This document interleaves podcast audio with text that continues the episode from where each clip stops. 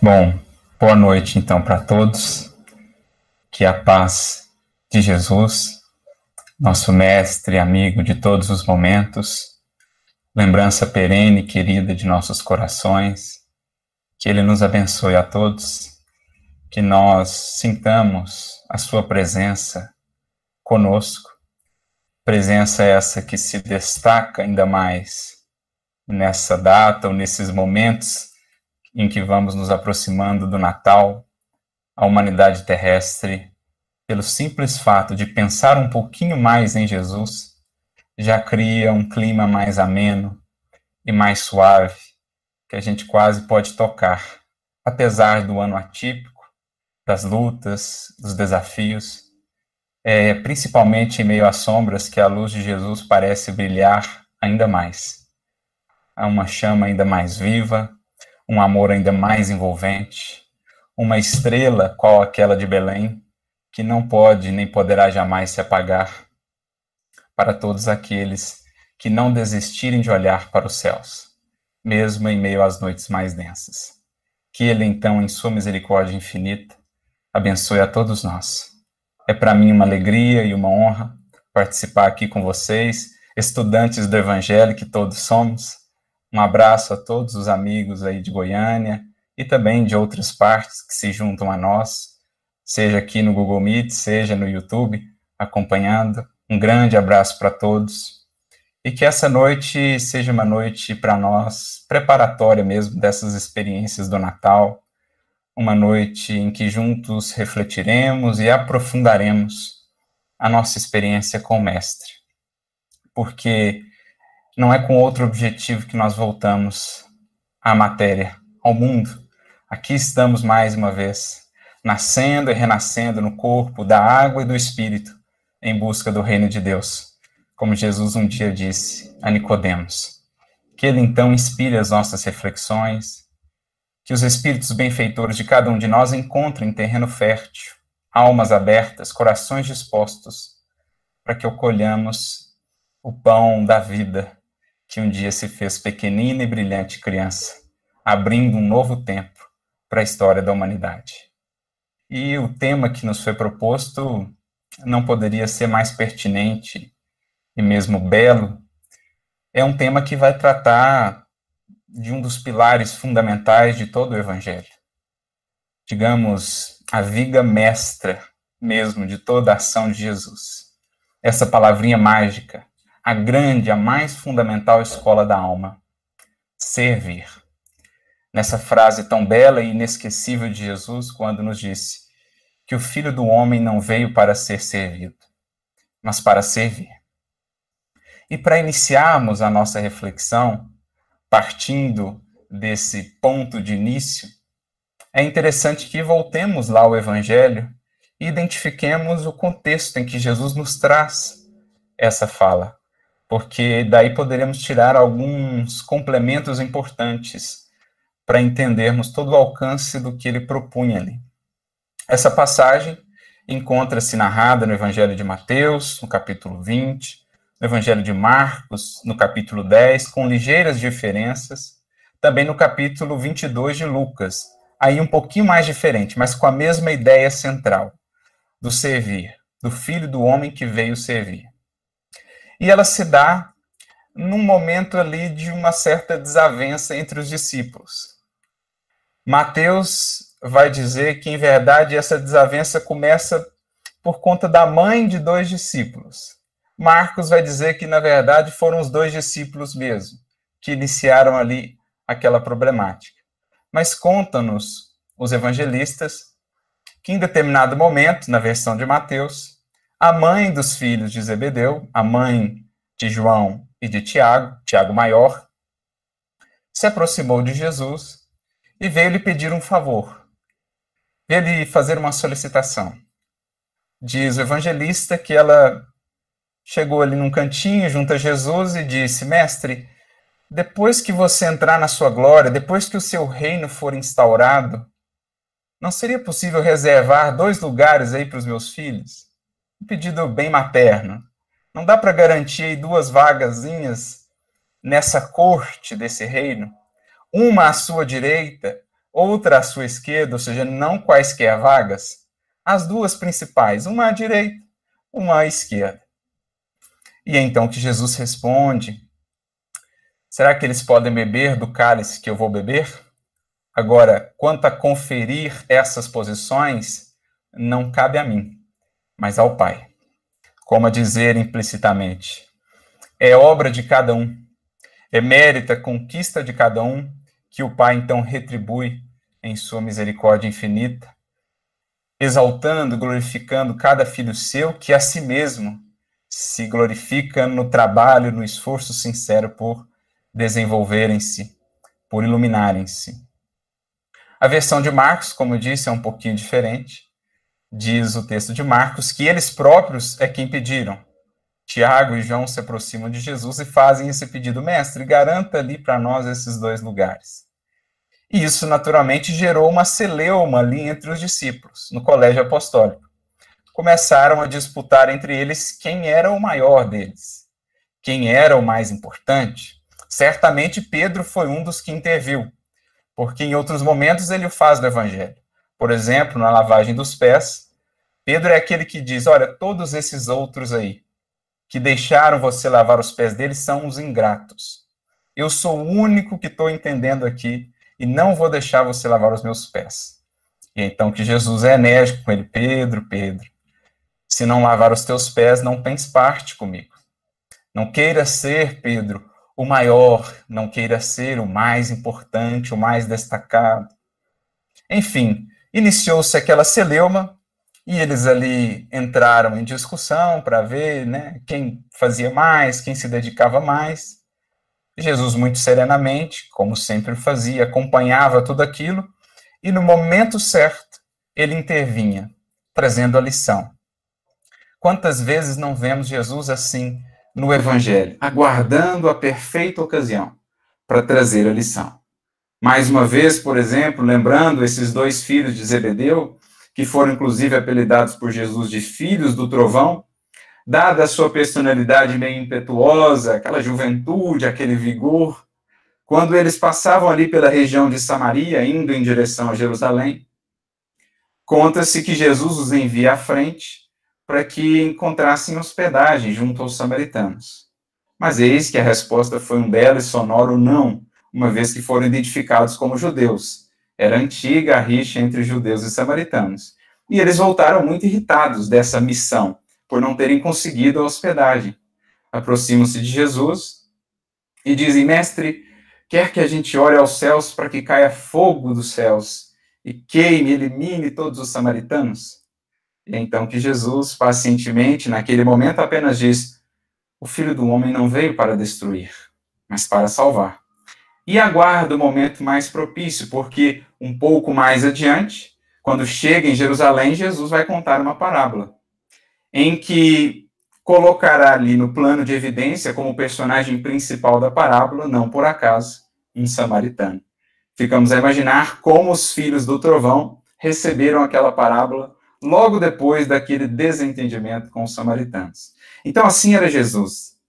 Ele aguardava o momento propício e servia a lição, ofertava o banquete da sabedoria para aqueles corações que já tinham buscas sinceras, mas ainda precisavam burilar-se no tempo, no esforço, e aos poucos foram conseguindo, como mais tarde veríamos, os discípulos alçados aos testemunhos mais sublimes, marcando os séculos com sua dedicação, o seu amor por Jesus.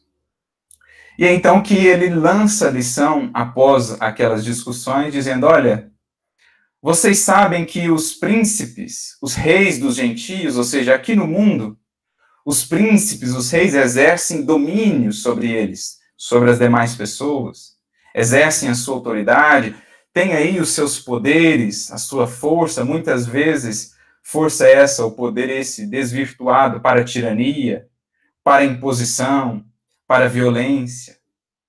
Assim se dá ainda no mundo os mecanismos de poder.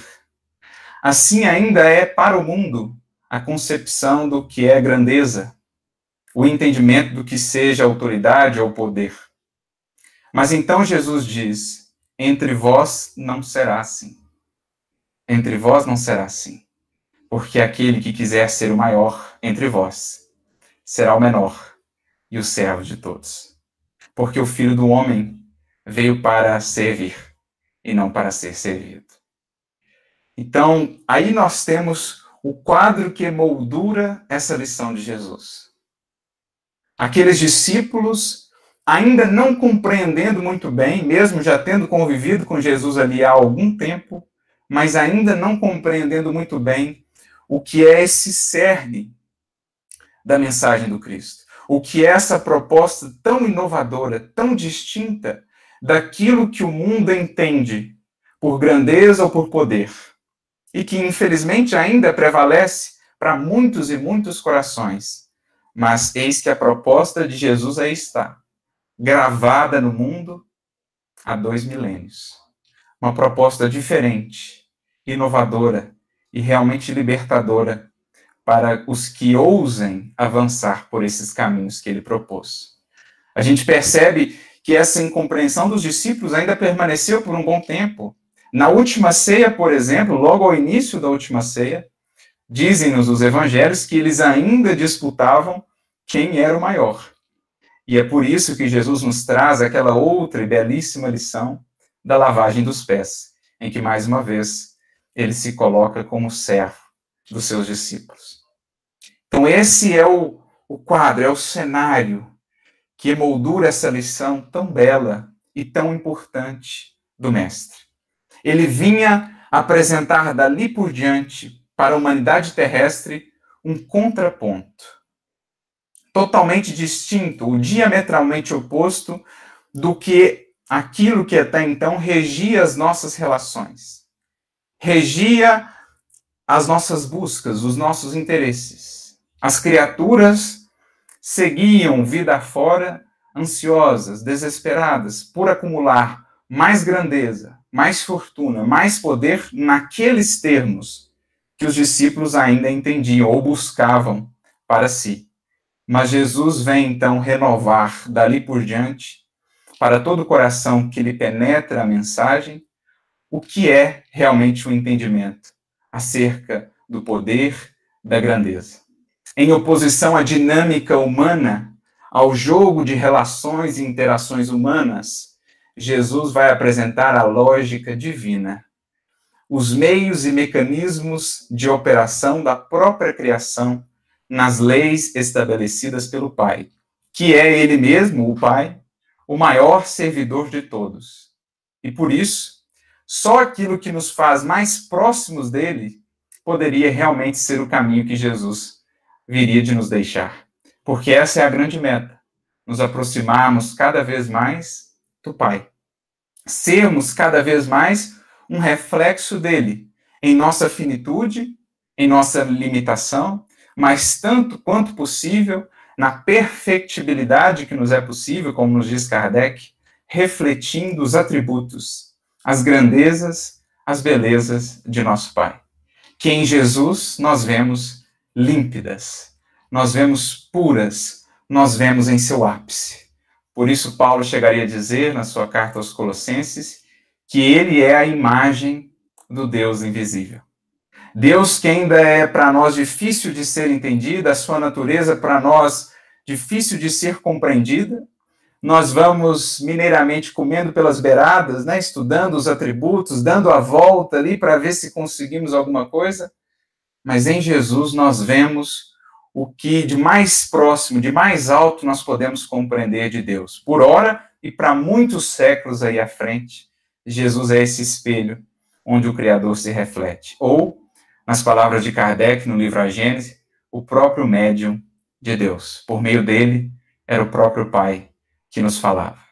Então é esse o contraponto que Jesus quer fazer. Um paralelo.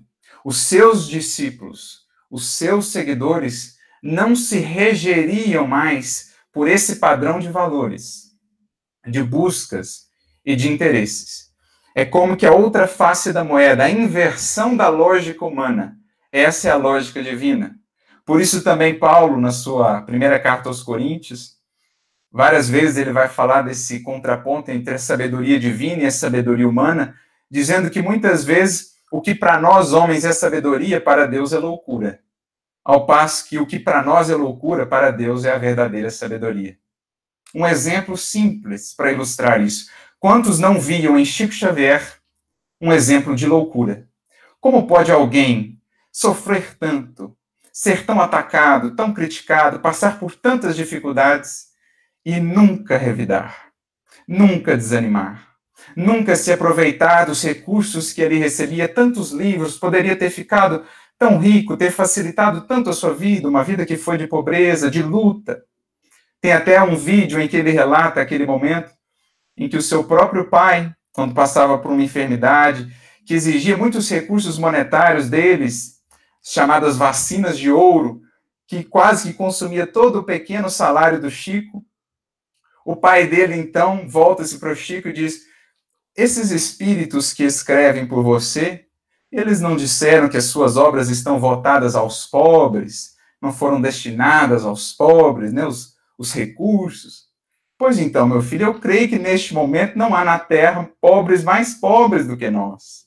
Será que não seria possível a gente recorrer aí a esses recursos e tal? E o Chico, naquela fidelidade, mesmo diante do pai, enfermo, de todos os apertos e dificuldades, ele, fiel aos princípios assumidos, diz: Não posso, meu pai. Não me pertencem essas obras. São do mundo, são das criaturas, são de Deus. Então você imagina para um coração de filho que amava tanto o pai ter esse princípio acima de tudo. Então, para muitos corações, Chico não parecia senão um exemplo mais claro da loucura. Como pode né, alguém acreditar que fala com os espíritos? Como pode? Como é possível? Alguém ser tão tolo, tão ingênuo, para ser passado assim para trás por tantos, pisoteado por tantos e não revidar jamais? Mas aí está a sabedoria divina muitas vezes tomada por nós, seres humanos, por loucura. Ao passo que a nossa sabedoria humana, os nossos ápices de cultura, de intelecto, muitas vezes a serviço da morte, da perseguição, do ódio, nós tomamos por sabedoria, quando na verdade não passa de loucura. A inteligência desvairada, sem a luz do sentimento, criando tantos males no mundo como ainda vemos. Os esquemas de corrupção, os desatinos, os preconceitos, enfim, tudo que ainda vemos por ajustar no mundo. Então, assim se dá. Jesus, no Evangelho, vem mesmo desafiar a nossa maneira de pensar, a nossa maneira de conceber a vida, de conceber o que seja realmente Deus, as suas leis, os seus propósitos. Vinha ele ali estampar para nós um outro conceito do que seja grandeza. E de fato, Basta pensar, por exemplo, tomando aí um desses que ilustre para nós essa grandeza humana. Pensemos em César, em qualquer um deles, Júlio César, Otávio ou os outros que vieram. Pensemos na grandeza desses, Nero, por exemplo. Tinha lá todo o império aos seus pés, domínios e mais domínios, uma fortuna que não poderia contar, prazeres todos os que desejaria, sua palavra era ordem em toda parte, poderia fazer o que bem quisesse. Então, era aquele símbolo máximo da grandeza, do Fausto, né, do pináculo humano, das glórias humanas. Mas já paramos para pensar quão frágil é essa glória? Bastaria uma simples enfermidade para, da noite para o dia, o despojar de tudo aquilo. Bastaria um simples acidente para que de um momento para o outro fosse-lhe retirado todo aquele domínio, todo aquele império que julgava ser todas aquelas posses. Bastaria algum acontecimento inesperado, a mudança repentina das circunstâncias, que é tão comum na vida material, que de um instante para o outro, de imperador, ele se veria como um mendigo, como de fato muitos deles adentraram no mundo espiritual. Um Alexandre Magno, por exemplo, glorioso nos seus 30 anos ainda, dominando quase o mundo conhecido de então. E, naquela juventude, deixa o corpo físico, deixando todo aquele legado, todo aquele patrimônio material e adentrando no mundo espiritual, sabe-se lá com que posses reais. Então percebamos o quão frágil, o quão efêmera é toda expressão de grandeza e de poder no mundo, na vida material. Aqueles que estabelecem a sua segurança, o seu equilíbrio, a sua felicidade sobre isso, ainda que sejam as maiores fortunas, os cargos mais proeminentes, os títulos mais reluzentes do mundo, tudo isso, da noite para o dia, num simples piscar de olhos, pode desaparecer. Pode ser tomado de volta por aquele que é o legítimo Senhor de tudo que há no universo. Por outro lado, analisemos as expressões da outra grandeza, aquela que Jesus veio nos ilustrar, aquela que Jesus veio nos convidar a desenvolver.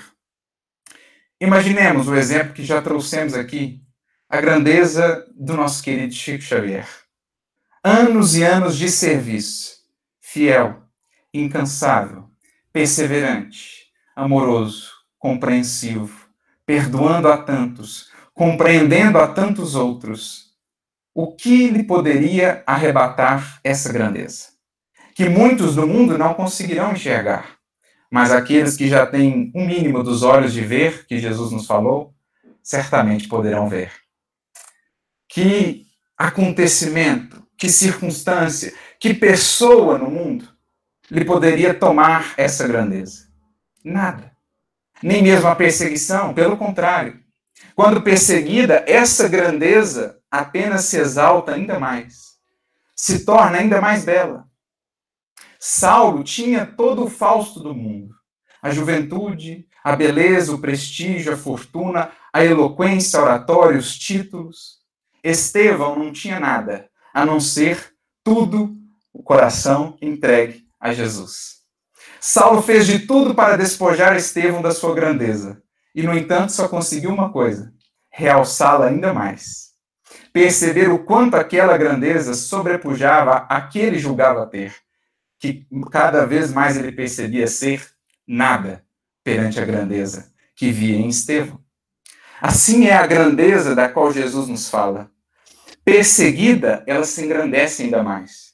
Mesmo quando eram mortos aqueles que buscavam essa grandeza, ela se fixava ainda mais na memória dos povos, dos corações e dos séculos. Assim foi a história dos mártires, assim foi a história do próprio Mestre Divino. Quando julgavam eliminá-lo, apenas gravaram de maneira indelével e para todo sempre o seu nome na história, a sua exemplificação na memória da humanidade terrestre. Então veja o poder dessa grandeza, que no mundo passará muitas vezes anônima, obscura, apagada, mas é a riqueza realmente encontrada por alguns poucos ainda que ousaram se guiar por uma lógica diferente, pela lógica divina. É a grandeza de um Chico, é a grandeza de um Paulo, apóstolo conquistada depois da sua conversão, é a grandeza de um Estevão, é a grandeza de uma Maria de Magdala e de tantos outros exemplos que aqui poderíamos enumerar. Por isso, Jesus dirá, e aquela fala que ainda segue ressoando, de que adiantará o homem conquistar o mundo inteiro e perder a sua alma? Ou em outro momento, ele dirá aos seus discípulos: Não temais aqueles que podem eliminar o corpo, temais antes aqueles que podem sufocar, escravizar as vossas almas. Porque aí está realmente a nossa perda. A grandeza com Jesus é imperecível. Não pode ser destruída porque edificada já num, num santuário inalcançável pelas circunstâncias do mundo, pelas atuações do mal, da sombra. É luz imperecível que não pode mais ser apagada. E quantos contrastes destes ainda vemos no mundo? Passados dois mil anos, quantos ainda perseguem incansavelmente, ansiosamente, essa antiga concepção de grandeza, que os discípulos foram convidados lá atrás a renovar. Quantos não fazem de tudo, passam por cima da consciência, ferem pessoas, burlam leis, né? destroem a si mesmos para edificar essa grandeza tão efêmera, que mais cedo ou mais tarde, num piscar de olhos, que é a brevidade da experiência física, dizem os espíritos no livro dos espíritos, um relâmpago na eternidade, mais cedo ou mais tarde serão impelidos a tudo deixar. E ficarão então com aquilo que fizeram para chegar a essa condição, descendo por si próprios a um abismo de culpas, de sombras e de dores. Mas quantos milhões de almas assim ainda não seguem, desperdiçando as riquezas divinas de que foram dotados, a inteligência, o tempo, a saúde, para destruírem a si mesmos, semeando muitas lágrimas e muitas dores para o porvir. Por outro lado, quantas almas anônimas, simples, singelas na vida, caminhando por aí apagadas, raramente vistas ou enxergadas por alguns poucos que têm olhos de ver, mas que levam consigo uma fortuna, uma riqueza que não é possível medir. Nenhum valor humano é capaz de se comparar a essa riqueza, como a que vemos em Chico, em Eurípides, em Bezerra. É o que a gente vai ver naquele quadro do filho pródigo. Emmanuel, por exemplo, terá uma mensagem no livro Pão Nosso, capítulo 24, em que ele ilustra essa passagem do filho pródigo e diz que não deveremos ver no filho pródigo dissipando ali seus bens apenas aqueles dotados de fortuna material. Quantos outros não são também esses filhos pródigos? Por exemplo, aqueles de grande inteligência, mas que usam a inteligência para semear a descrença, o pessimismo, a negação, o niilismo.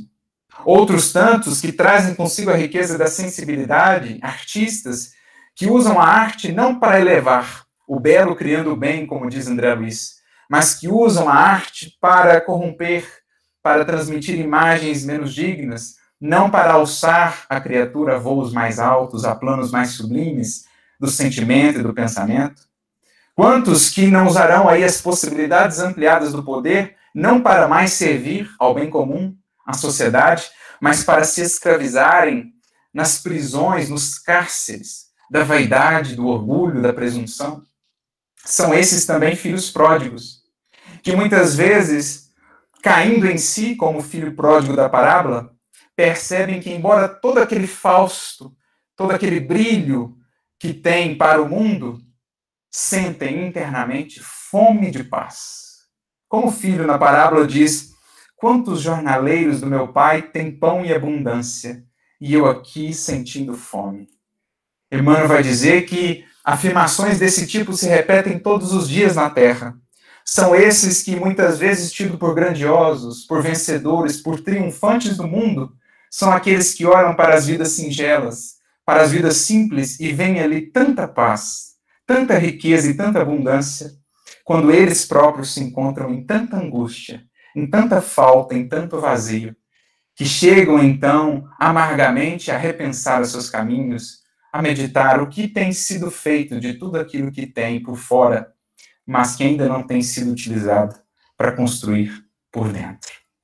Esse é o contraponto que Jesus nos apresenta, orientando-nos, portanto, a todos nós, filhos de Deus em construção, para expressarmos todo o potencial que estamos destinados a expressar, Jesus apresenta o grande caminho, então, libertador, o grande caminho de enriquecimento real do espírito, o grande caminho de consolidação de poder, não o que se impõe pela força, mas o que conquista corações, mobiliza vidas, congrega almas no esforço do bem e na lei divina.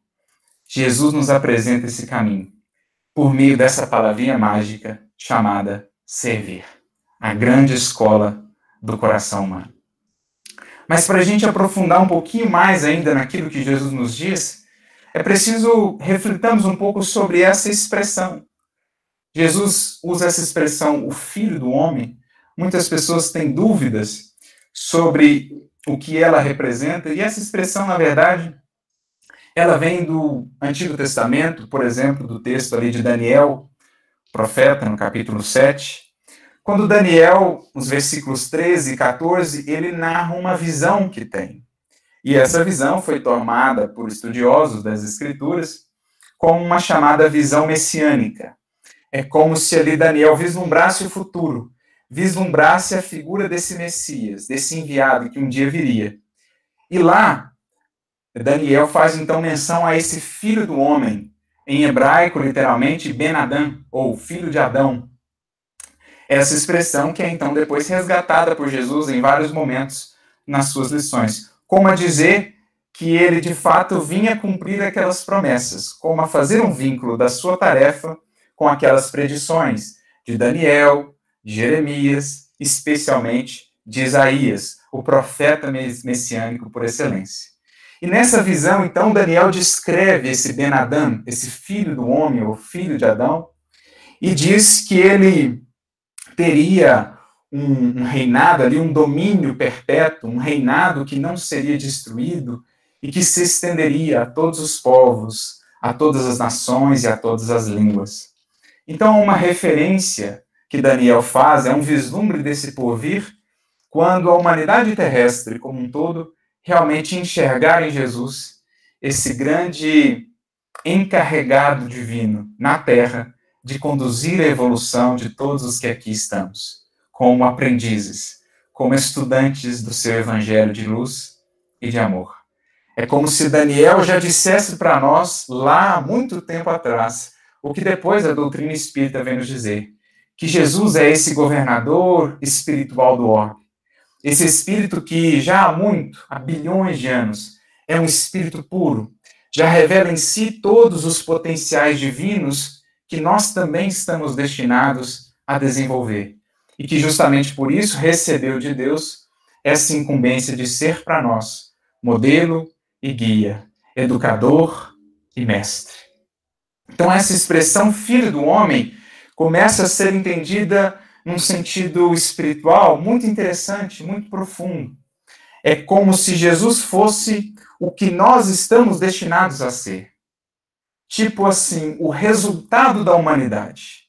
O que, que, é o produto final? O que, que o ser humano está destinado a ser? O filho do homem. Quando formos filhos de nossos esforços e de nossas obras, o que seremos? Eis que em Jesus nós temos o modelo. Eis que em Jesus nós temos o projeto concluído. Numa linguagem aqui de engenheiro, se nós somos o protótipo, Jesus é a peça pronta. Jesus é o projeto que já foi tirado da planta nós estamos ainda na planta, nós estamos ainda em vias de. Jesus já é. O que Jesus já é, um dia viremos a ser. O que nele é fruto, em nós ainda é semente. E a sua missão primordial aqui na terra é justamente nos ensinar a ser filhos do homem como ele o é. Isto é, a superarmos, primeiro, né? a nossa animalidade em busca da humanidade, para depois avançarmos a outros patamares ainda da vida, em busca da angelitude e da sua condição de Cristo, de Espírito puro que é. Por isso me recordo de uma mensagem de Emmanuel que eu gosto muito, particularmente. Está no livro Fonte Viva, capítulo 127, e ela se chama Humanidade Real quando Emmanuel ele seleciona uma fala de Pilatos no Evangelho. Olha que interessante. Até das falas de Pilatos, Emmanuel consegue tirar comentários do Evangelho. Então, nessa mensagem, ele comenta aquela famosa frase de Pilatos que inspirou muitas pinturas, né, que em latim é conhecida como ecce homo, que significa eis o homem, que é quando Pilatos apresenta Jesus perante a multidão. No momento ali do julgamento, Pilatos traz Jesus e diz então à multidão: Eis o homem. Mal sabia ele a profundidade do que ele dizia. Mesmo Pilatos ali foi inspirado pelo alto para deixar uma lição imortal. Emmanuel pinça essa fala de Pilatos e diz: Em apresentando ali Jesus, é como se Pilatos dissesse: Eis aqui o que é o projeto final do ser humano. Eis aqui o que é realmente ser humano. Por isso, no final dessa mensagem, Emmanuel conclui: somente nas linhas morais do Cristo é que alcançaremos a humanidade real. Isso é ser filho do homem. É alcançarmos com Jesus a humanidade real, abrindo campo, é claro, para o que nos espera além disso. A angelitude, a condição de Cristos que um dia seremos. Mas o Filho do Homem é isso. Esse é o objetivo primordial de todos nós. Sermos filhos do homem. Esse é o objetivo primordial com que Jesus veio até nós. extrair de nós esse filho do homem, fazer do projeto inacabado o projeto concluído, ou nos estimular a fazer, porque esse é um projeto que, em verdade, nós mesmos o fazemos, com o auxílio do Pai, com o auxílio do Mestre. Mas eis a proposta essencial de Jesus: extrair de nós esse filho do homem. E o caminho primordial para fazê-lo, Jesus nos ensina, servir. Não há outro caminho para desenvolvermos esses potenciais, trazermos eles todos à tona, senão esse que Jesus nos apresentou: servir, trabalhar, nos, nos integrarmos a essa dinâmica divina de criação, de realização, porque isso é vida na criação divina. É movimento, é cooperação, é realização com o Pai. Por isso, Jesus também dirá, no seu diálogo ali com os discípulos, naquele momento em que ele encontra a samaritana, isso está em João capítulo 4, Jesus diz assim: Eu tenho um alimento que vocês ainda não conhecem, mas ele veio justamente nos ensinar a conhecer. O meu alimento, ou a minha comida, é fazer a vontade do meu Pai e realizar a sua obra. Olha que lindo isso. O que é o maior ideal de um espírito puro? O que é a maior glória para um espírito já integrado à lei divina, já alçado aos planos superiores da vida? Qual é a sua maior alegria, o seu próprio alimento? Cooperar com o Pai, realizar a sua vontade, co-criar com Ele, ou seja, servir. Porque, como falávamos, Deus é o maior servidor do universo. Portanto, quanto mais perto dele chegarmos, mais com ele nos identificaremos e mais encontraremos a alegria que ele encontra em servir. Mais refletiremos o que é esse atributo essencial do nosso próprio Pai. Então, isso é o Filho do Homem. O Filho do Homem veio não para ser servido, mas para servir. É como se Jesus dissesse: Olha, o seu destino, o seu objetivo, a sua meta maior não é ser o centro do universo e todos gravitando ao redor de ti. Você está destinado, em oposição, a gravitar em torno do Criador e ser aquele que, como ele, serve. Essa é a sua glória. Essa é a grandeza. É isso que te fará feliz. Por isso a gente percebe como Paulo, por exemplo, era muito perspicaz porque ele compreendeu isso. E a gente vai ver, inclusive, no livro dos Espíritos, numa de suas participações na codificação, lá na questão 1009, Paulo começa a sua mensagem dizendo assim: gravitar para a unidade divina, eis o fim da humanidade. Olha, tudo a ver com o que Jesus falou. O Filho do Homem não é esse símbolo do fim da humanidade, o objetivo a que estamos destinados?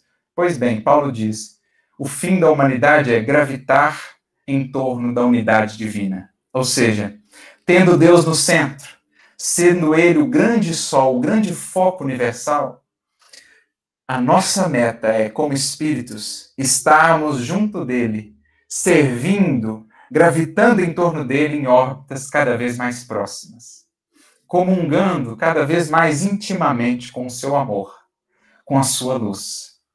É esse o ponto em que está Jesus, e é para lá que ele quer nos atrair. Olha como Paulo capta isso. E mesmo quando esteve encarnado, se a gente vai para a sua primeira epístola aos Coríntios, eu gosto muito da primeira epístola aos Coríntios, tanto pelo capítulo 13, que é das páginas mais belas da história da humanidade, mas eu gosto muito também do capítulo 15. Há muitos conceitos espíritas ali que Paulo trabalha já com antecipação de dois mil anos. E no versículo 45 deste capítulo 15, em determinado momento, Paulo faz uma comparação fascinante, que de certo modo sintetiza toda a Bíblia toda a trajetória da Bíblia, todos os textos das Escrituras, de ponta a ponta, a gente poderia resumir nessa frase de Paulo. Ele diz assim: o primeiro homem, Adão, foi feito alma vivente. O último Adão, espírito vivificante. Alguém poderá entender, mas como? O que, ele quer dizer com isso? Quem que é o primeiro Adão? Quem que é o último Adão? O que, que significa isso? Então a gente começa lá no início, no símbolo, na metáfora de Gênesis. Adão. Adão é o símbolo de nós, seres humanos, projeto inacabado. Adão é a planta. Adão é o protótipo. É aquele que ainda se volta contra a lei divina. Não é o que acontece simbolicamente na metáfora do Gênesis? Ele tinha uma orientação, mas chega um momento em que ele fala assim: Eu não quero saber dessa orientação, eu vou seguir o que eu quero. Então é o ser humano que volta as costas para Deus e diz: Eu faço as regras do jogo, eu sou o centro do universo. Não seja feita a sua vontade, Pai, mas a minha. Esse é o primeiro Adão é o símbolo do ser humano cativo do egoísmo, das suas paixões. É o início do texto bíblico, é Gênesis, é o ponto de partida. Qual é o final? Para onde as escrituras apontam? Para Jesus. Não é ele o filho do homem? Não é ele o resultado? Não é ele a meta? Por isso, Paulo chama de o último Adão. Mais uma vez, numa linguagem de engenharia, a gente tem várias versões de um projeto ou de um produto. Jesus é a última versão, é o 10.0 lá, é o, é o ápice, né? é o supra-sumo do processo. É o último Adão na palavra de Paulo, ou nas palavras de Paulo. Então é como se todas as escrituras fossem a história da jornada do ser humano, dessa sua condição de primeiro Adão até um dia a sua condição de último Adão, ou seja, de um Cristo como Jesus o é. O ponto de partida, a meta, o alvo, o modelo. Por isso, Jesus, olha como é bonito o símbolo. No jardim, pouco antes da crucificação, ele vai dizer justamente o oposto do que Adão simbolicamente disse. Lembrando, Adão também estava num jardim. Jesus, no jardim do Getsemane, diz: Pai, não seja feita a minha vontade, mas a sua. O que que Adão havia dito no jardim lá atrás? Pai, não seja feita a sua, mas a minha vontade. Então Jesus ele é o oposto. Jesus é o lado inverso. É a inversão da lógica. Porque o primeiro Adão, o ser humano egoísta, qual a concepção dele de poder? Fortuna, mando, imposição, poder, humano temporário. Esse é o entendimento que os discípulos tinham naquele primeiro momento, de que o poder se faz, a grandeza se dá pelo número de pessoas que eu posso mandar nelas, que me servem, pelo número de, de cifras que eu tenho, pelo cargo que eu ocupo, pelos títulos que me ornamentam. Essa é a lógica do primeiro Adão. Mas a lógica do último Adão, de Jesus, é, é justamente o inverso. Qual é o poder? Qual é a grandeza para Cristo? O número de pessoas a quem eu sirvo. O número de pessoas que eu mobilizo, não imponho-me sobre elas, mas o número de pessoas que eu conquisto pelo amor. O número de pessoas que eu consigo agregar à lei divina, não ao meu redor, não gravitando em torno de mim, mas gravitando em torno de Deus, como eu tenho buscado fazê-lo. Essa é a síntese de Gênesis a Apocalipse. Essa é a síntese de toda essa jornada que ali está descrita. Jesus é o filho do homem nesse sentido. Ele é para onde nós estamos indo. E ele nos dá o caminho para chegar até lá. Qual? Invertendo a lógica do jogo. Onde antes queremos ser servidos, agora sermos os que servem. Sermos os que se abaixam para elevar os que se apagam para iluminar, os que renunciam para conquistar, os que perdem para ganhar. Essa é a lógica de Jesus. Por isso, Emmanuel tem uma mensagem muito interessante no livro Espírito da Verdade, capítulo 64, chamada O Primeiro, em que ele vai comentar a respeito desse assunto, em que ele vai falar de liderança, por exemplo, dizendo que para o mundo a liderança é aquela pautada ou no cargo, ou na importância, ou no prestígio, ou na eloquência, mas na lógica do Evangelho ou do Cristo, o verdadeiro líder ou a chefia durável é aquela do indivíduo que se ausenta de si mesmo buscando servir. Porque a outra chefia, digamos assim, o outro, a outra expressão de poder, ela pode conseguir que o indivíduo faça algo por algum tempo, mas ela não conquista o coração para sempre. Um exemplo: César poderia muito bem fazer com que os seus servidores, os que faziam parte do seu império, atendessem às suas ordens. Mas com que sentimento? Aderiam de fato ou por simples temor? Era uma adesão de coração ou simples medo? Bastava César perder o poder ou morrer, aquele vínculo que existia logo se dissolvia. Agora Jesus, Justamente quando ele veio a morrer, é que a sua liderança se fez ainda mais viva, porque justamente por servir, ele conquistava os corações. Por não se impor, é que ele os atraía. Por não violentar a ninguém, é que ele então os conquistava para sempre. E por isso o seu reino não passou, enquanto de todos os Césares é hoje história. É hoje ruína, está hoje nos museus e nos livros de história. Todos os imperadores e poderosos os seus reinos são hoje lembranças, mas o reino do Cristo segue mais vivo do que nunca, maior do que nunca e expandindo de coração a coração, ganhando aos poucos terreno nas almas humanas. Por quê? Jesus nos ensina qual a verdadeira capacidade mobilizadora de um espírito. É por conta do poder que se impõe ou pelo poder que serve? Mede-se a grandeza de um espírito, dizia Caibar Schutel, pelo número de almas que ele consegue influenciar para o bem, porque está aí a verdadeira liderança e está no caminho do servir, a verdadeira maneira de conquistar, de fazer aderir à obra divina mais e mais corações. Essa é a dinâmica que Jesus nos ensina. Sendo ele o filho do homem, ensinando-nos a caminhar para lá, a expressar o Filho do Homem em potencial que aqui temos, e apresentando-nos o caminho sem o qual não chegaremos lá, o caminho do servir. Por isso, no livro Fonte Viva, capítulo 82, quando comenta esse versículo, justamente, em determinado momento, Emmanuel diz assim: o serviço é o preço da caminhada libertadora ou santificante. Porque o serviço, dizíamos, é a grande escola do coração.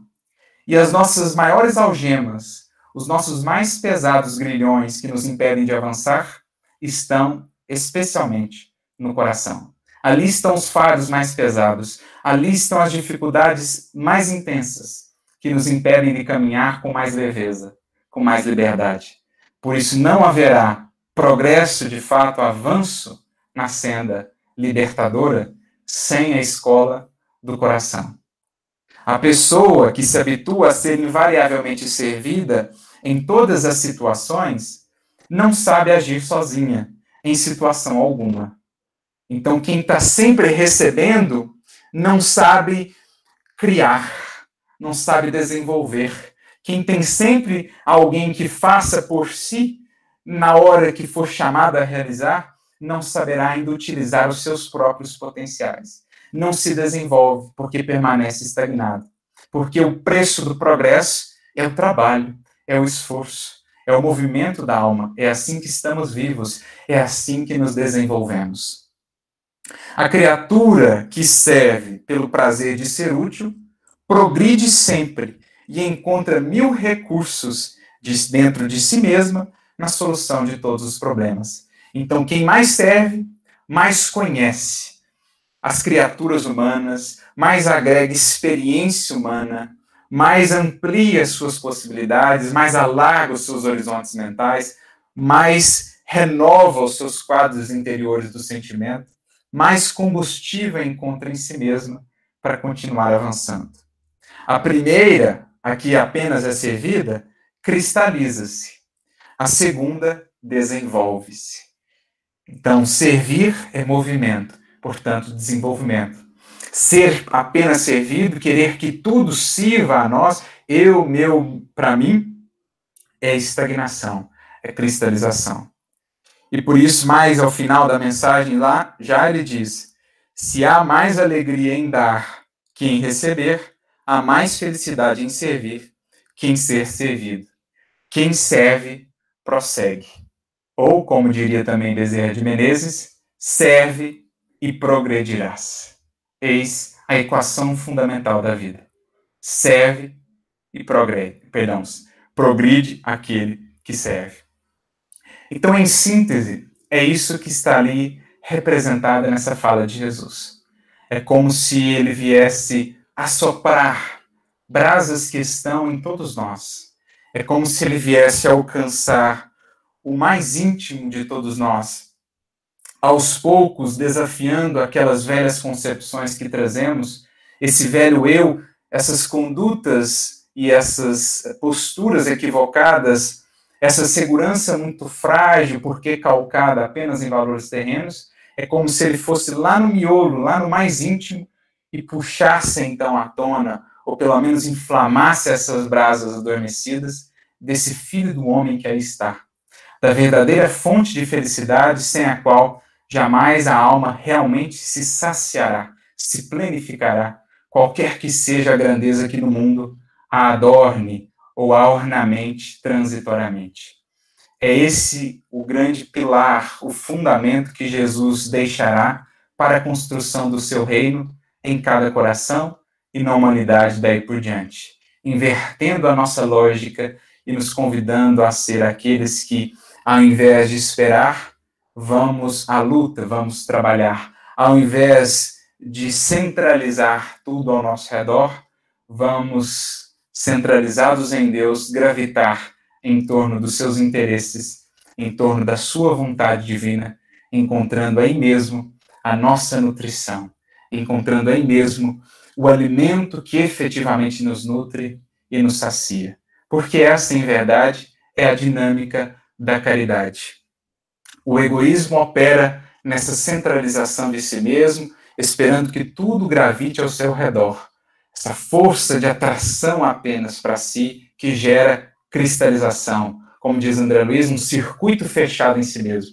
A caridade, por outro lado, é movimento de expansão, é doação que retorna à fonte emissora, trazendo mais aprendizado, mais luz, mais experiência, mais desenvolvimento. É um circuito aberto que conecta-se então a outros tantos corações, multiplicando a luz. Essa é a dinâmica de Jesus no Evangelho.